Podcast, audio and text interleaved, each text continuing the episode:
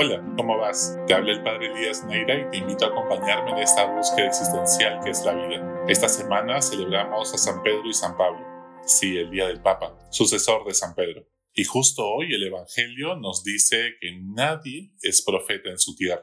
Esta frase describe mucho de lo que sucede a veces con el Papa Francisco en medio de esta iglesia. El mundo carece hoy de líderes globales capaces de unir esfuerzos para superar la pandemia. Sin embargo, el mismo año que Francisco inició su pontificado, fue nombrado la persona del año a nivel mundial por el Times. A nadie ha dejado indiferente dentro, en las periferias y fuera de la iglesia.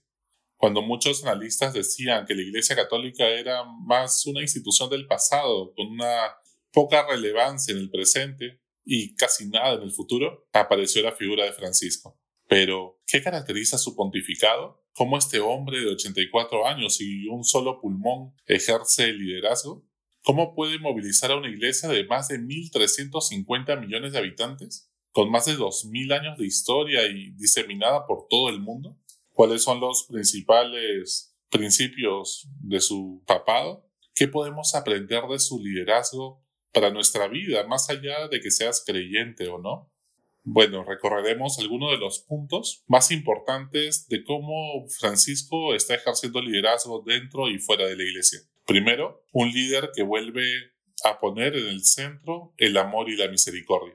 La Iglesia no ha cambiado sus palabras, pero sí el tono. Papa Francisco, en línea con el Concilio Vaticano II, deja ese tono defensivo que busca influir metiéndole miedo a los creyentes y asume las cosas buenas del mundo. Deja de satanizar el mundo y pone el reflector en las cosas bellas que tiene la vida y como Dios sigue guiando a las personas de buena voluntad.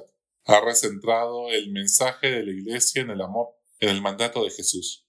Ámense como yo los he amado. Y es que cuando las principales voces de la Iglesia han estado más a la defensiva, en, en modo debate, la gente termina creyendo que el centro del mensaje de Jesús en la última cena fue no aborten y no sean homosexuales en vez del amor.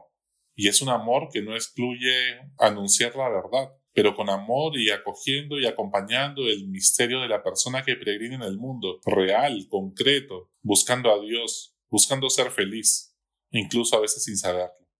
En segundo lugar, Francisco es un líder en salidas en las periferias. Muchas veces hemos creído que primero hay que arreglar la casa adentro para luego ir a cambiar el mundo. Y no. Francisco nos propone comenzar por salir al encuentro de las personas a anunciar el Evangelio, porque esa es la misión de la iglesia. En vez de quedarse peinando ovejas y arreglando la decoración de la iglesia con un perfeccionismo fariseo, cuando ya no tantos quedan dentro. No anunciamos el Evangelio porque ya seamos perfectos y todo esté bien por dentro, sino porque solo cuando cumplimos nuestra misión, todo lo demás se ordena hacia eso. De lo contrario, la iglesia se vuelve una institución narcisista que cuida más sus ritos que lo que buscan significar. Por eso Francisco ha conseguido aliados en las periferias para reformar el centro del Vaticano. los periodistas y cristianos no practicantes, los pecadores y quienes se alejaban de la iglesia hace algunos años o dejó de ser relevante en sus vidas, son quienes más apoyan al Papa, mientras que el clero burócrata de la Santa Sede lo ven como un peligro a su status quo. Francisco pues ha tendido puentes con el mundo para que entren a Roma y la reformen. Para ello, nombró desde el inicio a ocho cardenales de distintos continentes para elaborar el plan de reforma del Vaticano, y sí que lo está haciendo. En tercer lugar, Francisco es un hombre humilde que habla desde su vulnerabilidad. Francisco no habla como quien enseña desde el magisterio infalible del sumo pontífice, sino desde la posición de saberse pecador necesitado de la ayuda divina, pues la gracia de Dios se manifiesta en nuestra fragilidad. No ha cambiado sus zapatos viejos, viaja con los periodistas, se acerca a la gente volviendo locos a los hombres de seguridad, pide perdón cuando se equivoca, como en Chile, cuando, malinformado por los obispos locales, defendió ante los periodistas a Monseñor Barros, ligado al caso Caradima. Después pide perdón y pidió su renuncia inmediatamente. En cuarto lugar, Francisco es un líder que opta por los más necesitados. Francisco, quien antes de ser papa había desarrollado mucho de su ministerio en las villas de Buenos Aires, ha tenido más que gestos de cercanía con los pobres, los migrantes, los reos de la cárcel de Roma y los enfermos. La elección de sus viajes siempre ha sido primero yendo al encuentro de los olvidados, los marginados, los últimos de la sociedad. Ha escogido países para viajar donde hace mucho tiempo que el Papa no iba y que incluso los grupos cristianos podían ser minoritarios. La riqueza de la Iglesia no son sus obras de arte, sino los pobres como lo era para Jesús y para San Francisco de Asís. En quinto lugar, Francisco es un líder que escucha a la calle. El Papa ha puesto sobre la mesa problemas globales que las personas vivimos de manera concreta, por ejemplo el rol de la mujer en la Iglesia y en el mundo, dándoles más espacio a pesar de las duras presiones que ha tenido que afrontar, la acogida de los homosexuales, el cuidado del medio ambiente en el marco de, una espiritualidad del cuidado y la situación de los divorciados en la iglesia, en Amores Leticia. Siempre nos invita a discernir dando criterios, lo que desespera y genera críticas de quienes discernir pues les genera confusión e inseguridad y prefieren que les digan qué hacer al pie de la letra como si la realidad fuera negro o blanco sin matices cayendo muchas veces en un maniqueísmo. En sexto lugar, un líder sin miedo al escándalo. Ese es Francisco. Francisco no es político, no es de decir lo políticamente correcto, no ha tenido miedo en enfrentar, ventilar y hablar de los dos grandes problemas de la iglesia actual, la pedofilia y la corrupción económica en la Santa Sede. Sin duda, viene haciendo reformas concretas de raíz en ambos temas. No ha dudado en cambiar gente sin reparos, y ponerse pues a veces eh, pues algunas personas en contra y haberse ganado algunos enemigos también. No tiene problemas en, escuchar las preguntas de los periodistas sin escogerlas previamente, poniéndose al frente y hablando con sinceridad y con sencillez. En séptimo lugar, Francisco es un líder que discierne comunitariamente. Una de las grandes reformas ha emprendido, cuando ya muchos creían que su pontificado estaba terminando, viene siendo el sínodo sobre la sinodalidad. Francisco quiere que las decisiones de la Iglesia se realicen escuchando más a los laicos, a los religiosos y en general a todo el pueblo de Dios, promoviendo el discernimiento comunitario y evitando el clericalismo.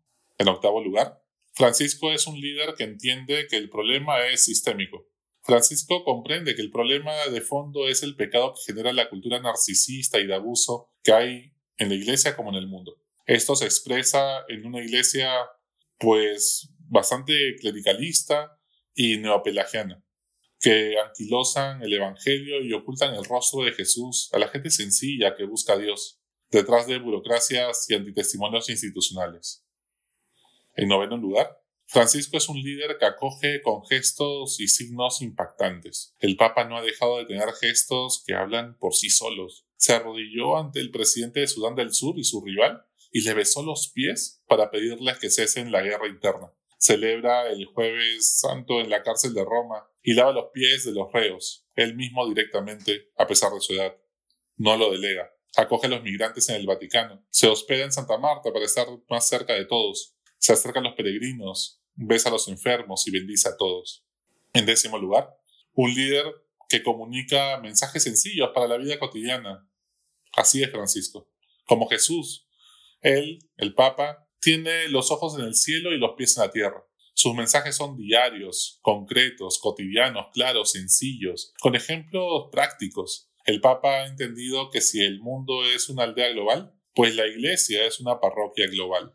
Le dicen que no es teólogo, pero lo dicen los mismos fariseos que le hubieran dicho eso a Jesús también hace dos mil años, cuando él, en verdad, el Papa Francisco es un gran teólogo pastoral.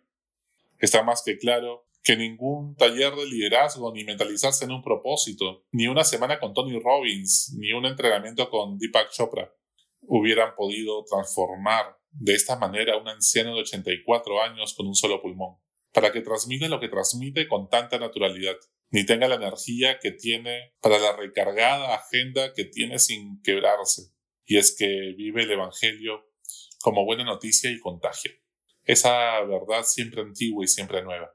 ¿Cómo explicas eso? ¿Cómo poder comprender lo que está pasando? Pues solo puede ser el Espíritu Santo quien lo mueve y lo llena de vida y, y vida en abundancia para amar y también dar la vida por los demás. ¿Y tú, cómo ejerces liderazgo para seguir a Jesús y cambiar el mundo que te rodea, comenzando por tu corazón? Hasta la próxima. Sigue buscando que Él te encontrará.